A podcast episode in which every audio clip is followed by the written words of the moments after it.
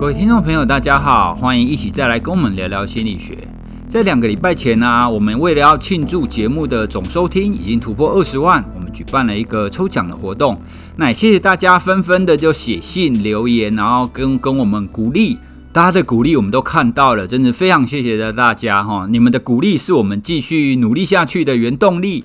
好，那我们呢也已经抽出五位听众朋友，那我们已经把信件拿寄给这五位喽哈，所以听众朋友你可以收信看看。另外再跟大家报告一个好消息，就是下个礼拜呢，我们的总收听就要突破三十万喽。不过这一次我们也就没有办法再办抽奖了啊，毕竟我们并不是有那种厂商赞助的人哈。不过呢，我希望我们的节目可以慢慢的越来越茁壮，那等到有厂商来赞助的时候，我们就可以办更多的抽奖活动喽。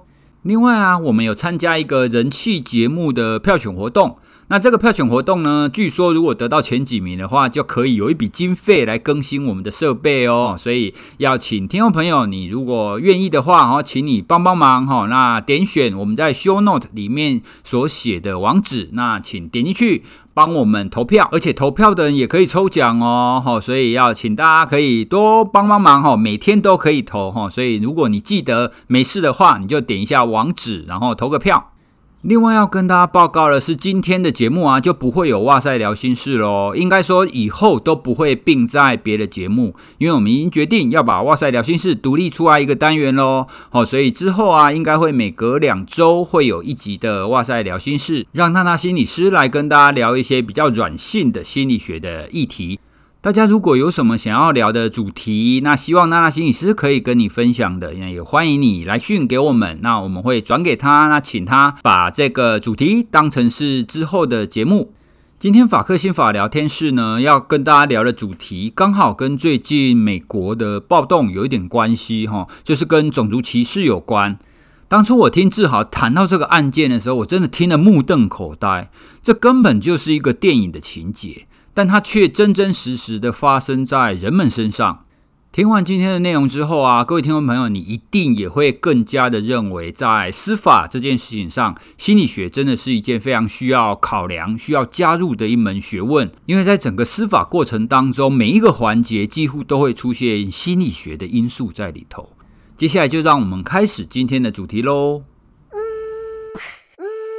大家好，欢迎收听法克心法聊天室，我是蔡宇哲，那旁边的是黄志豪。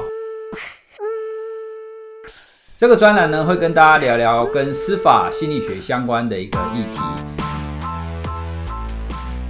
好，那我们今天的节目呢，我们要从一个非常有名的案例。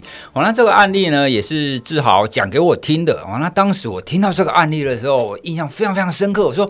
哇塞！原来在真实社会真的会发生跟电影一样的情节啊！Oh，Stranger than fiction，有时候比电影还离奇。真的，所以我们今天呢，啊，就想要利用这样子的一个案例，然后延伸几集来谈说，到底在一个案件当中会有哪一些因素来影响？好，这这到底是不是他害的？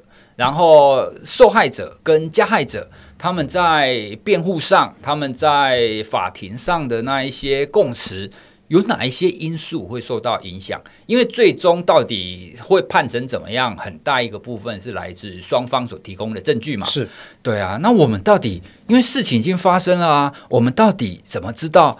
他提供的证据是真的，对，所以我们当中就有非常多的科学的研究，有很多心理学的因素在里面嘛。没错，没错。好，那我们就先请志豪来跟我们讲一下，就跟大家分享一下这个非常令人印象深刻的这个 Picking Cotton 这样子的一个案例。这个案例哦，其实很有趣哦。它它是因为应该不能说有趣，因为里面有两个受害，有两个受害者。啊这其实后来被认为是美国的司法史上一个非常有名的冤罪或者冤。冤案的案子啊，这有趣的是，应该是有趣的部分是说，后来呢，这两个受害者也和解，然后居然出了一本书，这本书就叫做《Picking Cotton》。那 picking cotton 其实它这个书名有有一个双关的意思，就是说 pick 就是选嘛哈，那 cotton 就是这个棉花嘛哈。那 picking cotton 其实是早期呢，这个美国在呃早期，例如说种族歧视的背景底下，他们在南方常常是让这些所谓的非洲裔、非裔的美国人，或者我们现在简称为呃黑人。来进行所谓这个采集棉花这样的工作哦，所以它是有一个所谓的 racial bias，一个一个种族偏见的背景在里面的，所以这是第一重含义。它在指涉什么呢？在美国的犯罪里面，哈，被指认错误的、被冤枉的，千万都是欧人啦，哇，真的是很倒霉啊！黑人有一对有色人种在美国刑事司法制度底下原罪，这是第一层。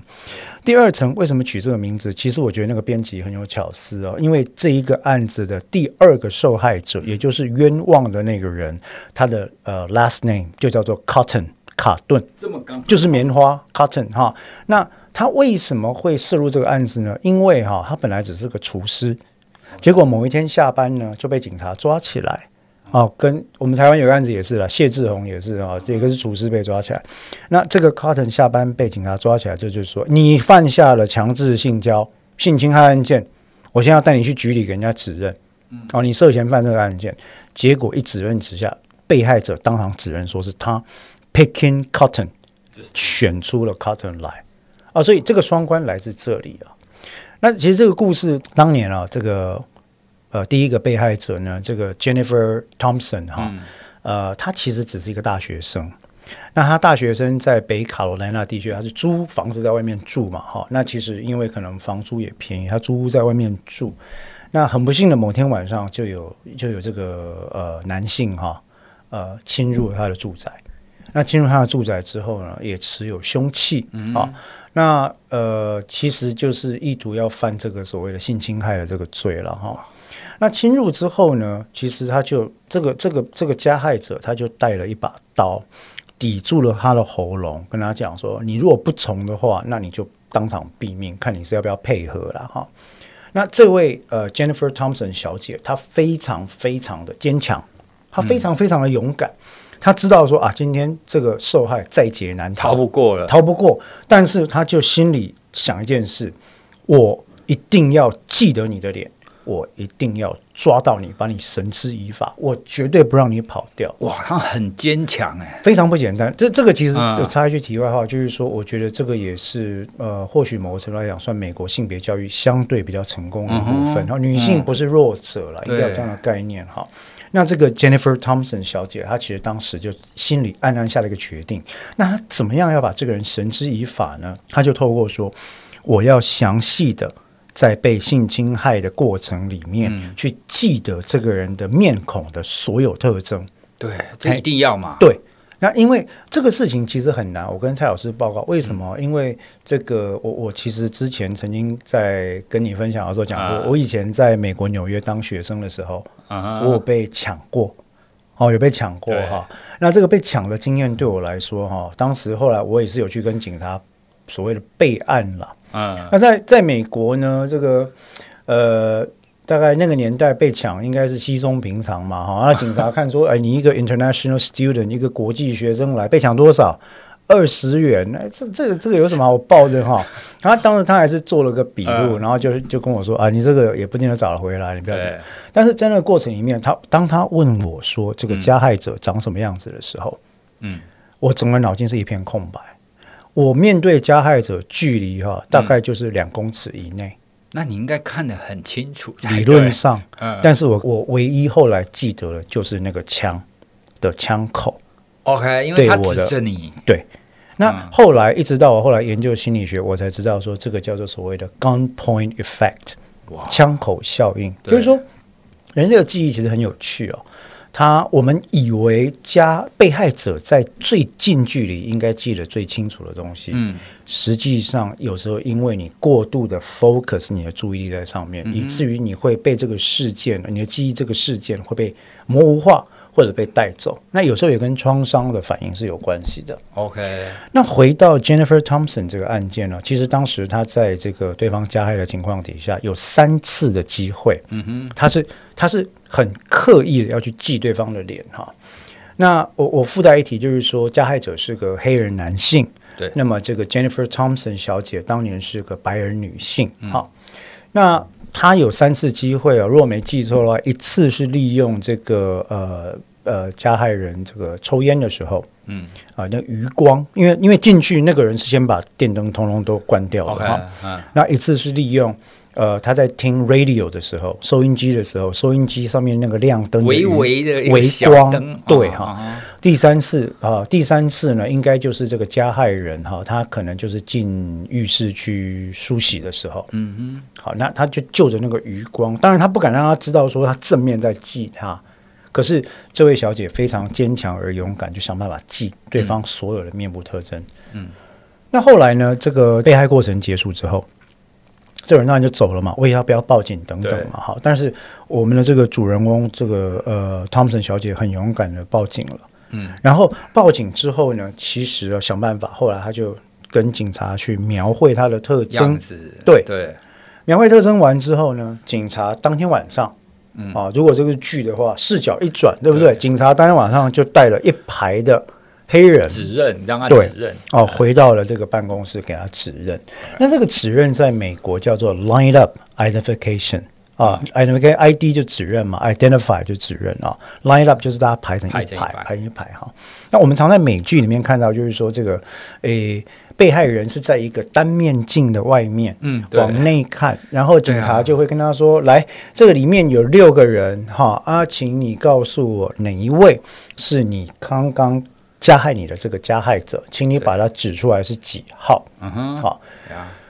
由于这个 Thompson 小姐她非常认真的记忆啊，所以呢，在这在这些被指认的人里面，她毫不犹豫的立刻指出来说，就是那个人。她指出来加害者，这么肯定？对，非常肯定。那这个加害者后来被证明了，就是我们今天要讨论这个案子的这个叫 Ronald Cotton 啊，隆纳卡顿。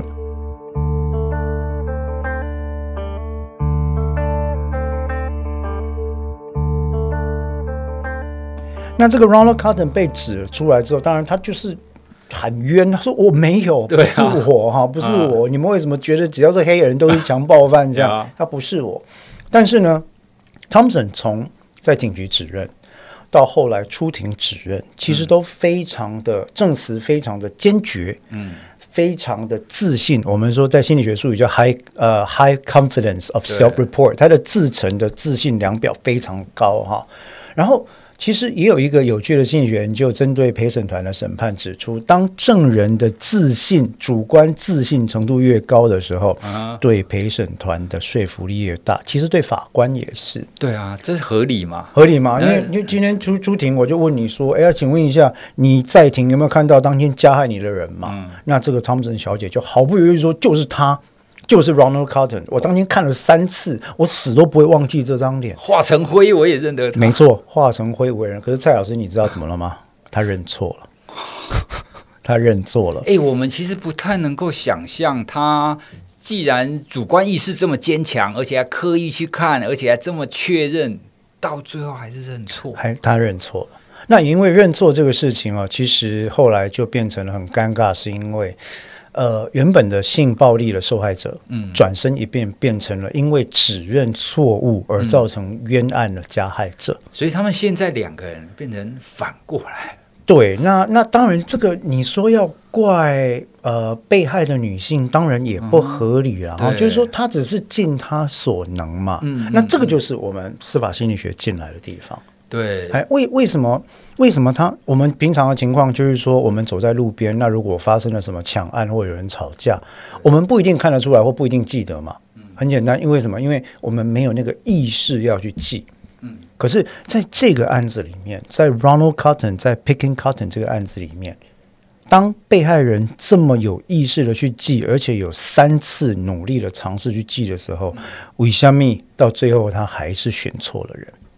对啊，因为从刚刚的这样子的述述说当中啊，其实听起来，我想如果大家还没有办法以上帝的眼光知道他结果的时候，大家一定是非常相信 Jennifer 啊，对啊，对啊，你刻意而且去看，而且你那么坚定，所以一定是他啦。而且他的证词从头到尾没有改变哦，他没有改变，他一下子立刻就认出来，嗯、认出来之后，从他每一个阶段的 statement 都没有任何的改变。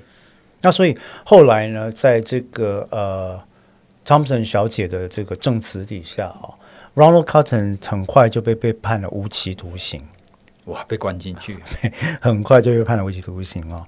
后来一直到什么时候呢？在也是另外一个在监的囚犯嗯，啊，那这个囚犯呢叫 Bobby Poole，啊，叫巴比普尔。那么他呢，在某一次就是说有说漏嘴了哈，说漏嘴就是说，哎、欸，有一个倒霉鬼啊，那件事其实是我干的，结果他那边跟我扛哈。那这件事情辗转哈，辗转后来才透过 DNA 洗冤的方式，啊，那个证据有留下来嘛？对，一验之后发现啊，其实这个就是巴比破的精液或者是体液的 DNA，嗯，那因此 Cotton 才被放出来。可是如果我没记错的话，他也是被关了十十二年还是三年以后才出来嘛？好，那出来之后，其实嗯，可以想见当时的这个被害者哈，嗯，他等于是双重被害。为什么呢？他先是被性暴力加害，后来又得知说我居然害了一个无辜的男人，关了十几年，被判无期徒刑，还好不是死刑。那西行的害啊，搞不好已经执行掉了，对，不对？嗯，我害他被判无期徒刑，那那个就是晴天霹雳，很恐怖，很恐怖，想又觉得很恐怖，很恐怖。那所以那本书后来就在写到说啊，对，这个他们出来之后啊，变狱平反之后啊，呃，找到了彼此，嗯，然后抱头痛哭。我就说可以想象，对，那那那被害第二个被害者卡顿啊，也也被这也跟这个 Jennifer 说，嗯，我原谅你。我我不怪你，真的，我原谅你。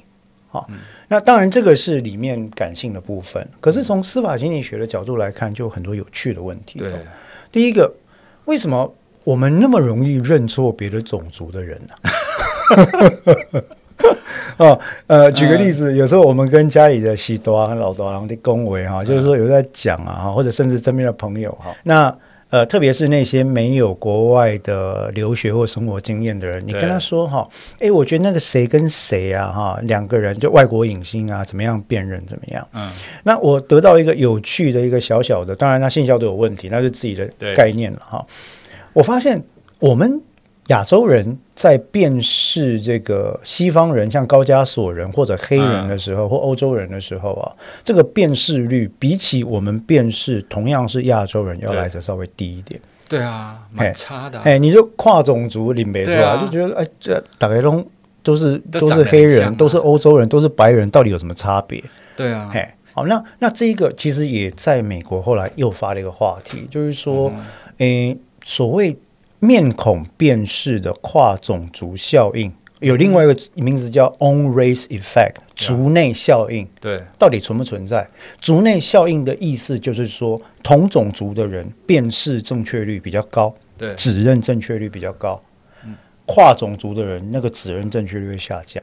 OK，所以这个案子基本上也会因为种族的关系，然后在指认、在记忆上，可能也都会有有一些差异。对。哦，所以看看起来他可以谈的很多啦，哈。其实很多，其实很多。我我们接下来就一一个一个来谈。那如果你对刚刚讲的这个案例感兴趣的话呢，游集文化它有出这本书的中文版，没错。那它的名称就叫做认错哈，认错。所以大家可以去找来看哦，这个非常非常的特别哈。那这本书我拿来之后啊，我在很短的时间里面就看完了哦，它实在是。太让人印象深刻了，真的是可以看一下，这是一个很有趣的一个案例，应该说是很不幸，但是在心理学上，它其实又出带带出了非常多的问题。对，好好，那我们第一个，我们就从这个案例，我们开始来谈所谓的受害者自白，哦，因为。像这这样子的性侵案啊，就像我们前几集也有提到，就是性侵案件，性侵案件它只能依赖的就只有他这个受害者的自白嘛。那特别是像 Jennifer，他如果那么坚定的指出说，哎，就是他的话，其实大家一定相信他啊。那在国外或者是在国内，是不是也有一些像比如说这种自白而造成的冤狱？那到底有什么什么原因会让这个自白的可信度降低呀？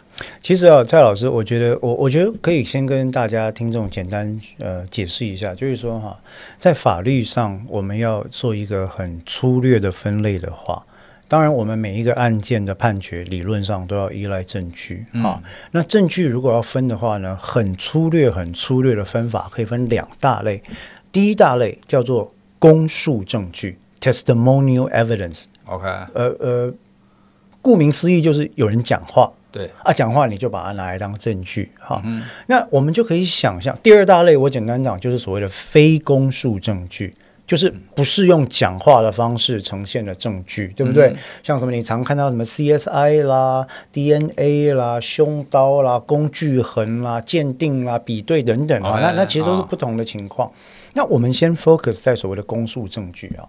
一讲到公诉证据里面，其实我们就会发现说，主要来讲，在法律面作为证据的这个公诉类型啊，这个 testimony 或 statements 啊，有几个不同的来源。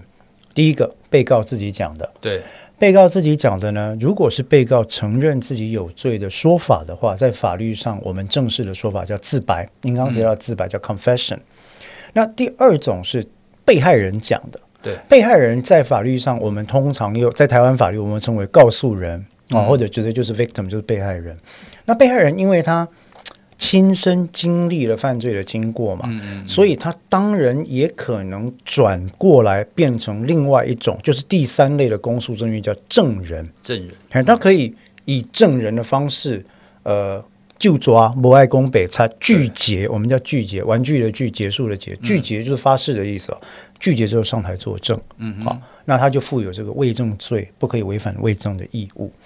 但是其实比较大的问题在于，过去我们研究一个被害者的供述内容的时候，哈，嗯，尤其在性侵害案件或者暴力被害的案件里面，嗯，呃，在彼此不认识的状况底下，心理学的研究发现，被害人在这种脉络底下所做出来的陈述哦，嗯，它的正确性不高，嗯。正确性不高，其实主要有两个心理学的问题。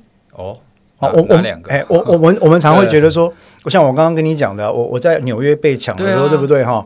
那警官就会那个那个，我还记得那个警官的嘴脸嘛，就是 对，一个胖胖的白人，他就说：“哎，你应该要记得啊，哈，你在那住那么久。”然后我讲了半天，我说他是黑人。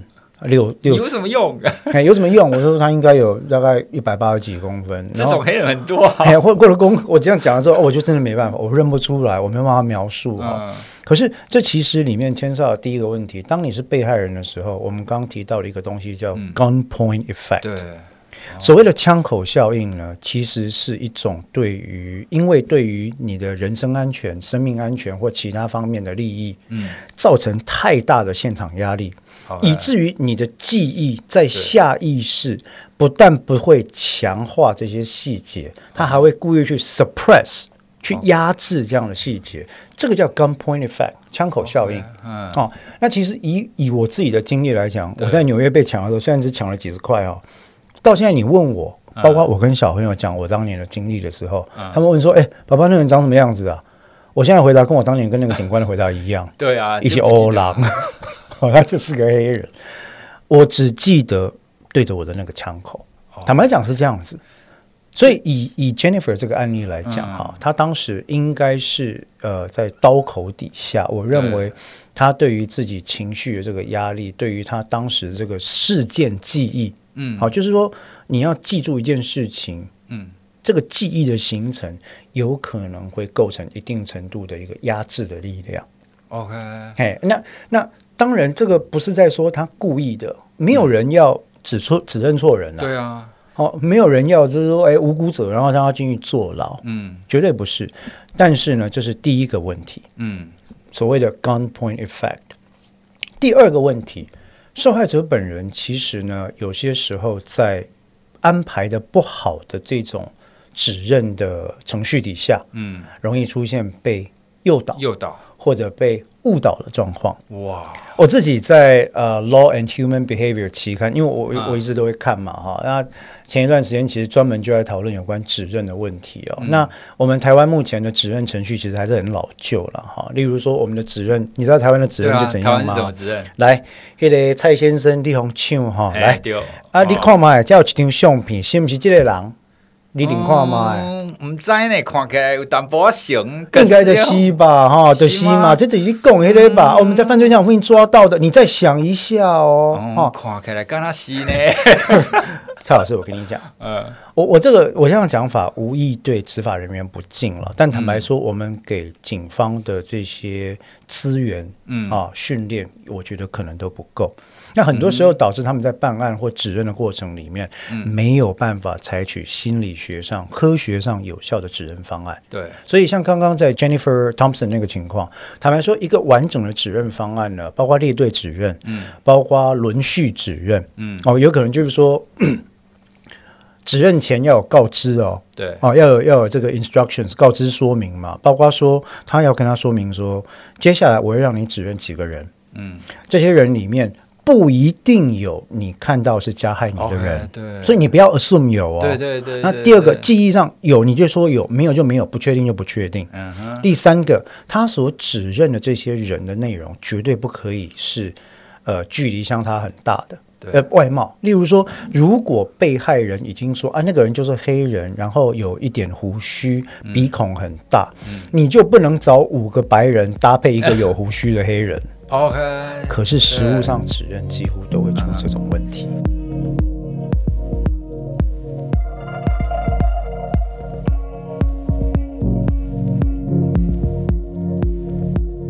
那我们刚刚讲了，被害人绝对不会故意想要。栽赃陷害别人，对啊，我认为执法人员也不会想要没事找一个戴罪羔羊来，就是随便安在罪名在人家头上。嗯，但为什么会这样子呢？因为办案的压力，嗯，因为社会瞩目。嗯，蔡老师，我跟您报告，您您注意一下，几乎这些年来，在美国、在台湾、在欧洲、在英国各地出，包括日本，出现重大冤案的情况，都是重大瞩目的犯罪。对，当他有办案压力的时候，警方就必须要从简、从速、从宽啊去找出嫌犯。Uh huh. 那因为要不然这样的话，我们压力太大。对，是第二个问题。OK，那第三个问题啊，其实应该说，一旦我们在心理学上叫所谓的确认偏误嗯、uh, confirmation bias。嗯哼一旦你相信了啊，一就是凶手了后，你后来其实要。违背自己的信念，改变自己的说辞，去看那些对于这个被告或者所谓的嫌疑犯有利的证据，对于人类来讲非常非常的艰难。哇，那所以这三个因素一作用起来，被害者的一个陈述，哈，坦白说，从心理学上，从认知理论上，从记忆上面，然后从整个指认程序上来讲。它的正确率其实不太容易期待。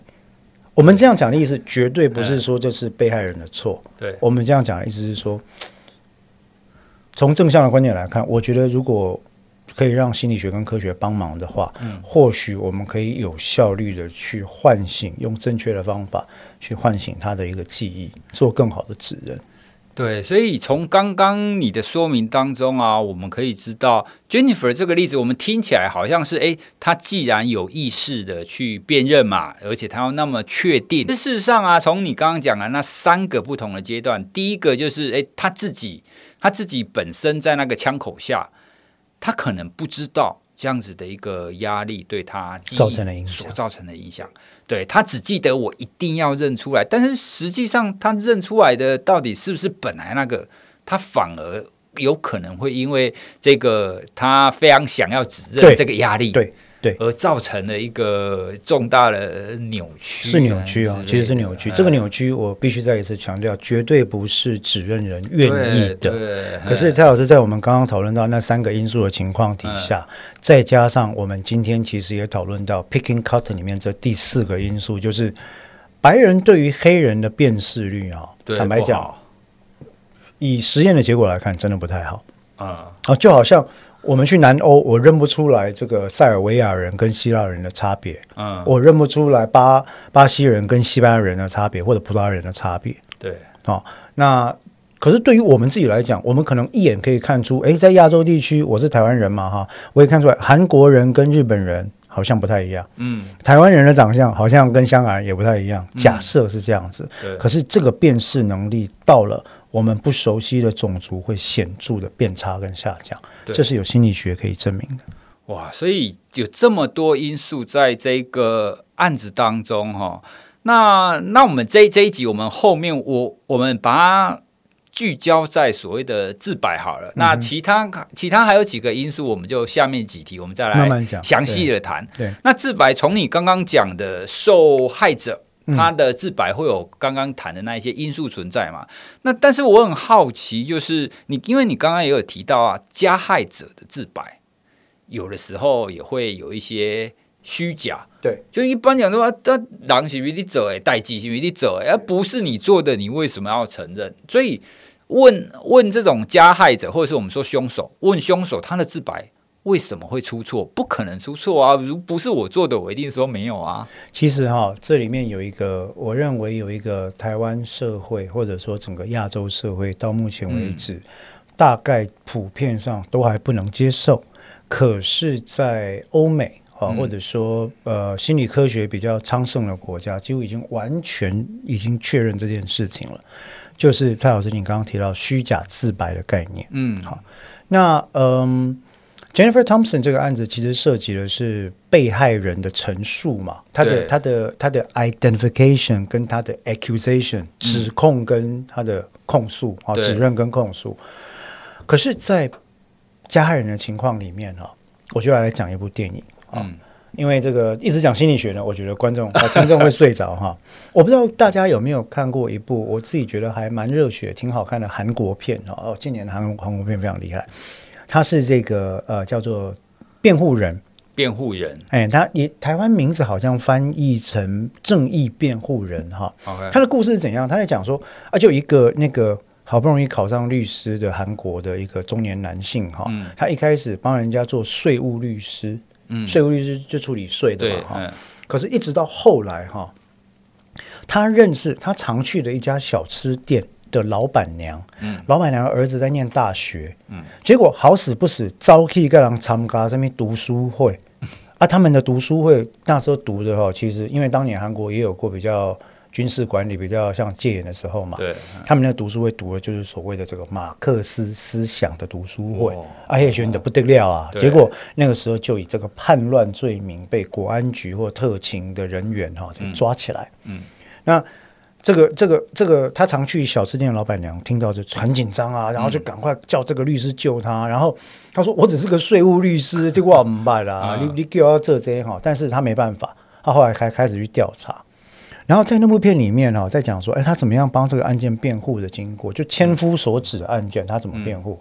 里面有一段细节，正好是我们今天讲到所谓的虚假自白这件事的主题，就是说，他可以让你相信。自己陈述哦，在你用陈述的方式说服你，你做过这件事，而且把它写下来。嗯，也就是说，这件事情不是我干的，但是但是可以有一些方法让我相信，哎，这就是我干的，我承认，而且我写下来说，对，对不起，是我错了，衷心的衷心的道歉啊。哦、那其实像这个例子也是一个虚假自白，其实在国外一直是一个很严重的例子。包括在 Netflix 啊、呃，网飞的平台上，嗯、他们也有一部叫做呃《Making a Murderer》，制造谋杀犯。嗯，里面也在讲虚假自白这个事情，就是说我透过一些特别的侦讯方法，嗯，好，我可以让你假设你年纪比较大，智力比较高，你就比较不容易受影响。我可以让你因为急速的想要脱离这个环境，嗯哼，而赶快自白。对于另外两种人呢，第一个比较年轻的，第二个智力可能有问题的，我可以让你相信你真的做了坏事。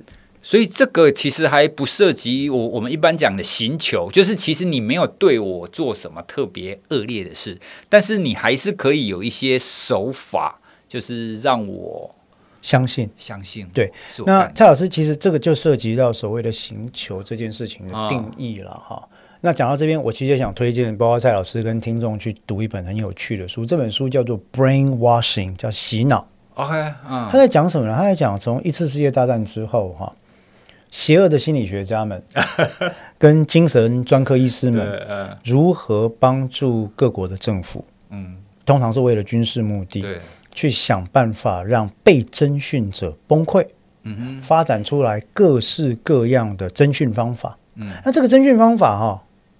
不一定要打人呐、啊，对，你你以前看那个《雷洛传》有没有？什么什么做冰块啦，做冰块啊，吹啊，黑龙黑龙龙宫啊，那个 过时了，因为那个会被验出来啊，uh huh、那个会被验出来。后来有非常多的方法啊，其实包括像二零一五年，我们作为心理学者都知道，美国 APA 心理学会的理事长出来发表一个公开的论文，跟全世界人道歉。他说：“哈，我们心理学界的心理学家的同事。”居然去帮助国防部在关达纳摩湾，基于爱国者法案所关押的这些人啊，去对他们做一个心理上的刑讯逼供。嗯哼，哦，那里面有非常多我们看起来没什么的手段，例如说让回教徒就吃猪肉，吃猪肉，喂生猪肉硬塞。哇，哈，那这个术语在我们台湾很喜欢听见，叫做突破心防。OK。对不？对啊，听到有突破心防，警方出来报说，哎，我们今天已经让嫌犯突破心房。我大概呢听了这个，我就很想问他说，你用什么方法让他突破心房？嗯哼，因为哈，其实跟蔡老师报告，我们在刑事诉讼法上，嗯，第一百五十六条是有规定的，嗯，以不正手法所取得的这个供述或证词啊，它是不能用的。对，可是我们的法院一直以来对于这个不正手法，对。认定的非常非常非常严格。OK，我的想象是，引弄我们不跨过洗脑就不用扯了。对，啊，就是说是。现在的情况呢，其实有很多方法，例如说，我用刚刚的猪肉，对，针对你的宗教突破心防，嗯，我威胁你的家人，嗯哼，好，威胁家人这件事情，其实在。在那个目前还在审理的那个华山分尸案里面，就出现了警方疑似有威胁被告家人的状况。哇，哦，那证据里面是这样子。嗯，那在例又例如说呢，我长期睡眠剥夺。哦，对？这个一定会不让你睡嘛，我不来爬，就你要睡，我就灯照着你的脸啊。对，好，甚至有一种他们在美国 CIA 做的是说哈，他就让你处于一个身体不稳定的环境，嗯，把你吊起来。嗯，然后脚趾头勉强可以碰到地面，啊然后不断的在耳朵边放大声的音乐，用强光照着你。哇，基本上一个人不睡，大家都觉得说很厉害，对不对？对。你只要撑到大概已经过三十六小时，就会面临崩溃的情况，会有幻觉出现。对。然后在那个情况底下，嗯，坦白讲哈，你给我签什么我都会签，真的。哎，你要我认什么我都会认。嗯，好，那所以所谓的不正手法这件事情，其实在台湾认定，现在还处在大概三十年前了，就是说，嗯，爱怕，爱在研究，哦，这才算不正。嗯，但这个是有问题的，因为今天的科学，老师您是心理学者，你应该知道。要让人家就范有很多，有很多 方法，有很多。那这个是黑暗心理学的部分。对对对，这这其实是，我想说，我们搞不好以后可以做一个黑暗心理学系列啊，特辑，包括邪教跟那个逼供的手法，这这其实都很有趣的研究。但是这人类丑的一面哈。对。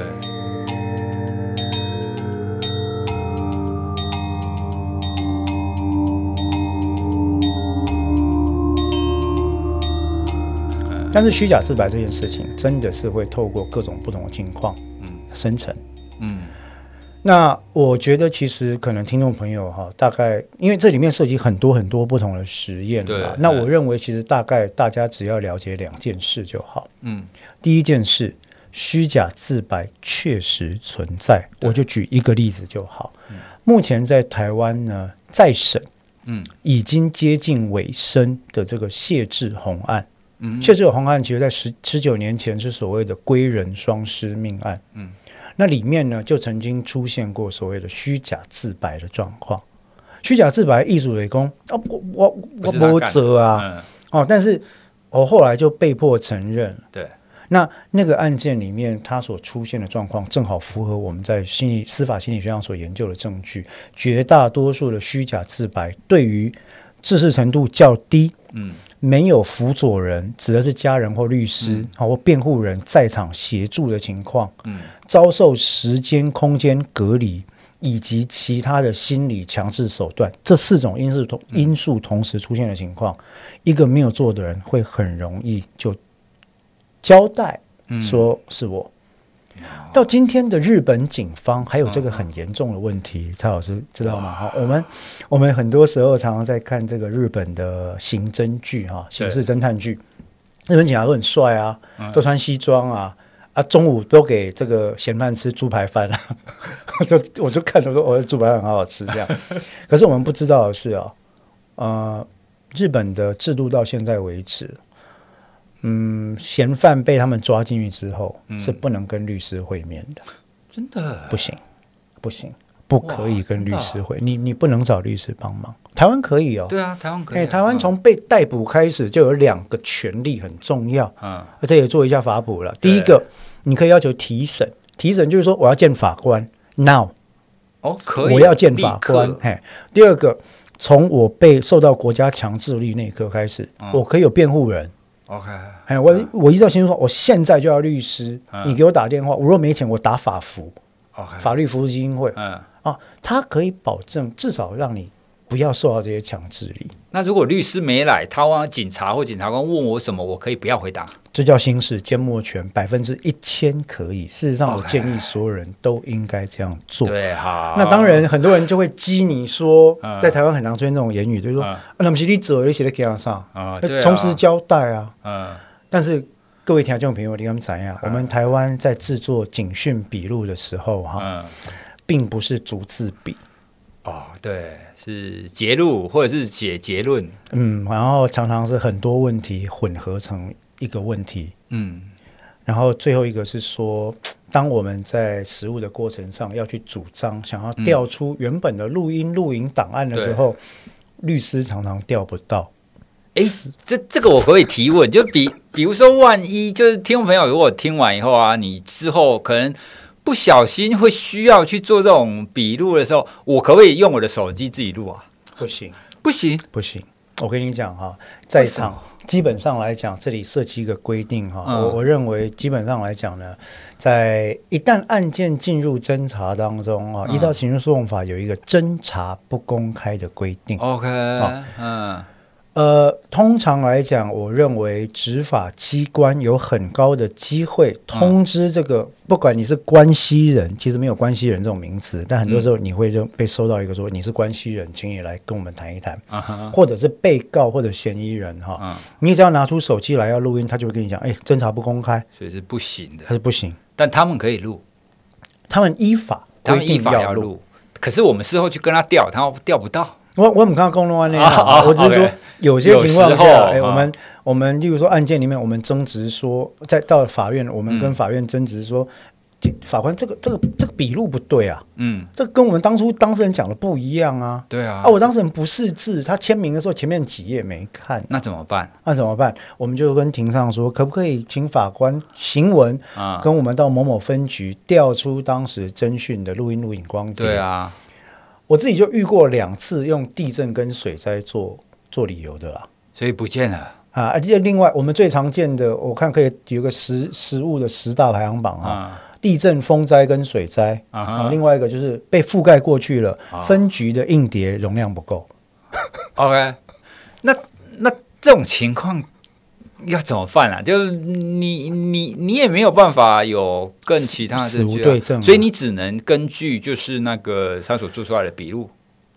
我们通常呃，刑事律师如果是比较负责任的做法，我们就会申请传唤当时制作笔录的那位警察同仁到庭接受交互诘问。哦。也只能这样子，只能这个样子。那另外一方面，当然了，因为这个我们的法院也是非常非常的尊重，嗯，呃，执法同仁啊，所以他们讲的话采信的几率是非常非常高的。哦，对对，应该是这样。那所以你看，在这几种不同的因素加起来底下，很多时候哈，虚假自白绝对存在。对，我们刚刚讲的第一点，希望听众朋友放在心里面的。对。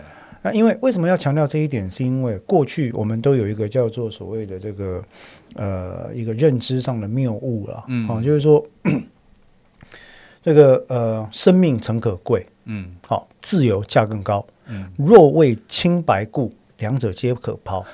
这构造的跨行者，或者啊不要 或者听太多神话哈，就相信说我们人的气节高超，对不对哈？对啊，我每个人都是文天祥、岳飞啊，对不对哈？所以呢。你可以把我打死，不是我做的，我绝对不会承认。对，那基本上我个人是很做给他舔啊。我我是我是我是我，对，你只要稍微把我抓起来，然后让我两天不要吃饭，然后威胁我说这样看不到家人，我就我就会认了。对，啊，对，所以那是一个迷思啦，就是说我们说一个一个所谓的事后诸葛亮的效应，就是说当我们身处在安全、温暖、有吃有喝的境地的时候，嗯，我们大概就是讲的一口好好节操哈，跟马是身上都跟正气哥一样，就是说，嘿，哪些话我们不是我做的，我绝对不会承认。对，真的。可是。老师，你知道警方现在所使用的侦讯方式是特别经过设计的吗？嗯、有没有人想过哈、啊？嗯，为什么警方的侦讯室，嗯，基本上来讲，对于光线、时间的经过，嗯，都特别有一种不敏感的情况。那是一个所谓的 temporal and spatial deprivation，嗯，所谓的时空剥夺或时空隔离的情况。为什么？它要让你失去定向感。那在欠缺定向感的过程里面，人类的心态很容易会出现一种“哦，我没救了，没有人会来帮忙我”，绝望感。对，我很 desperate。那这个情况啊，我赶快招一招，赶快跑。啊那这个时候就会出现所谓的 good cop bad cop，黑脸白脸。哦，对对对，很常见。对，这四个大原则，九个基本步骤，就是后来我们在嗯，在侦查心理学里面常听到的一个叫做李德侦讯法。嗯，用李德侦讯法啊，其实他是因为当年离开 FBI 的一个探员，呃，Mr. Reed，R E I D 啊，他发明了这种方法，号称能够有效的提升侦讯所得的结果，嗯，提升认罪率，认罪率就是被告自己承认，承认说这也是我干的，这就是什么突破心防嘛，对啊。那从此以后，他就变成了执法人员、执法机关在各个警校受训的时候学的方法。嗯哼，那台湾有没有？日本有没有？韩国有没有？哇，其实非常非常普遍。OK，哎，那在这种剥夺的情况底下，他在让你说，你就赶快先交代了。哦，嗯、蔡老师，你交代好不好？哈，对啊，我跟你说，你就可以睡觉了。交代了，这一天你走了，然后我跟你讲哈。如果真的不是你，检察官会还你清白的啦。所以这句话是不能信的。我很好，接下来等你到检察官那边，你说检察官不去挖走，检察官就问你说，没有做当时你为什么做那个笔录啊？啊，他有刑求吗？没有啦。可是可是什么？啊，那我跟你讲，你不要啰嗦。总而言之，你就先这样子。如果不是你做的话，法官会还你清白的。又又有一个人要还我清白啊。等你到了法院的时候呢，那法院法官就问你说。不要跟我讲这些哈！如果你没有做的话，为什么你在警察跟检察官那边都是一样承认呢？啊，他们说要要我来找你，哦，他们他们叫你怎样你就怎样，是不是？啊，你为什么不请律师呢？你为什么不对抗他们呢？啊，你不知道不不证取供不能当证据吗？法官大人，我当然不知道。对啊，台湾的最大问题其实是很多时候，呃，一般的法律教育的基本的概念不够。嗯，所以我们很怕得罪权威机关，对，我们很怕跟他有产生对立或对峙的情况。嗯嗯，那这种情况底下，刚刚那个从警到检到法官三个阶段，我个人后来就发展出一个理论。嗯，我认为它是一种所谓的呃，the chain of confirmation bias。嗯，就是认知偏误的连锁。连锁，对。嗯，哦，因为警察在办案的时候，我要再次强调哈。我认为百分之九十九的警察、检察官跟法官都是认真的好人。嗯，我真的相信这件事。对，但是因为认知，他的认知负担太重。对，他办的案件这么多，警察拿那一点点薪水做不完啊，做不完，然后给那么一点点的资源。检察官，我们上次也聊过嘛，嗯、每个月新分案六十八十件，然后要结那么多件案，他都不要睡，都不要生活。嗯、法官也是。这些可怜的执法人员在面对案件的时候，他会出现认知负担过荷的情况。嗯嗯嗯，overloading 嘛。对，嗯。于是他就会觉得说，而且这个案情这么可恶，他就会想要走 shortcut，对，走捷径。嗯。问题是一旦走捷径，就麻烦，错误率就会出现我们刚刚提到的朗诺卡顿的案子，谢志宏的案子，各式各样的案子就会跑出来。OK。那而且另外一个是，他们又相信说。我这一关犯错没关系啊，后面还有人呢、啊，还可以再补救。哎，有人补救嘛？然后检察官才是法律专家，我家永们也要一他可以改得过来。OK，那到检察官那边，他哪有那么多时间啊？没救了。如果他如果被告你没做，警察为什么要移送你？你解释一下好不好？也解释不出来，误会啊。哎呀，像谢志荣这个案子，嗯，wrong time, wrong place, wrong people，嗯，他在错误的时间跟错误的人出门，然后遇到了错误的事情。这个案件里面零物证可以指控他是凶手，零哦，嗯啊，没有任何物证哦。但是这么多审级以来，法法院跟检察官一直在追问的一个问题，就是说，狼南是立台诶，他为什么你不起身对抗你的共同被告？对，为什么你不报警？为什么你不逃跑？因为这三个问题，我问了你，你都回答不出来。你跟我讲什么什么，怕被人家当成要杯啊？这我不信。哦，所以一定是你杀的。对，那其实这里面也牵涉到阶级之间的次文化差距的问题。那对，哦，就就说我们很多问题，对很多问题。那所以刚刚提到虚假自白，我们讲第一点它存在，对；第二点虚假自白分四大类。所以再谈下去，我们可能又要有另外一个一个小时才可以把它讲完。对，要谈很多很多小时。好，不过今天这一集呢，我们就先来做一个小小的总结。其实我我我们今天这一集主要前面我们先抛出 Picking Cotton 那一个案例哈。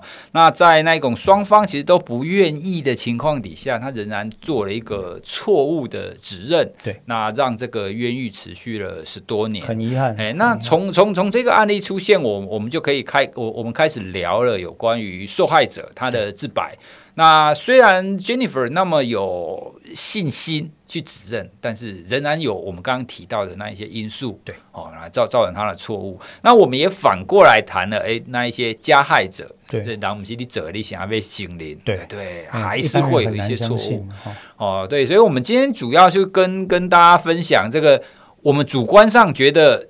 这这种强烈的指认跟这种自首的情况，应该都一定一定是对的，但其实并不是，其实不是。哦、那后面有非常多心理学啦，有很多因素在影响着。甚至以我们心理学术语来讲啊，变因太多了，影响的因子太多了，对，受控制的程度太低了。那这样的公诉，它其实是它的它可信度其实真的很低，真的很低，真的很低。没有人故意要去让别人坐牢，对，但是。这种事情它就是会发生，对，所以今天今天讲到现在啊，我我我获得了一个最大的收获，就是我们刚刚有提的，各位听众，万一你有需要去做笔录的时候，请记得通知一个律师哈。如果现在手边没有律师的电话，请记得把法服啊，或者是你找一个律师的朋友，一定要输入你的手机，是太可怕了，是。对，你要有一个律师知道这整个的过程，对，你才有办法去避免你不要受到那一些因素。没错，这个这个不是说不要被挑拨，说什么如果你律坏人才需要律师，如果你没做，你为什么不敢面对司法？对啊，不要不要这样子了哈。就是说，各位各位听众，只要想一件事，这是你宪法上的权利，对，你有权利。找律师，你有权利保持沉默哦，这是法定给你的权利。你不讲话，谁都不能逼你。嗯哼，哈、哦，不管对方怎么刺激，说啊，你不讲话都是坏人才不讲话啊，对不对？你今天起来狂嘛，怎样你走？哎，心虚嘛，哈、嗯。我们刚刚讲，不管对方怎么讲，其实我建议大家就是在找到适合的法律协助之前，嗯，请免开尊口。对，因为你不知道会被写成怎样。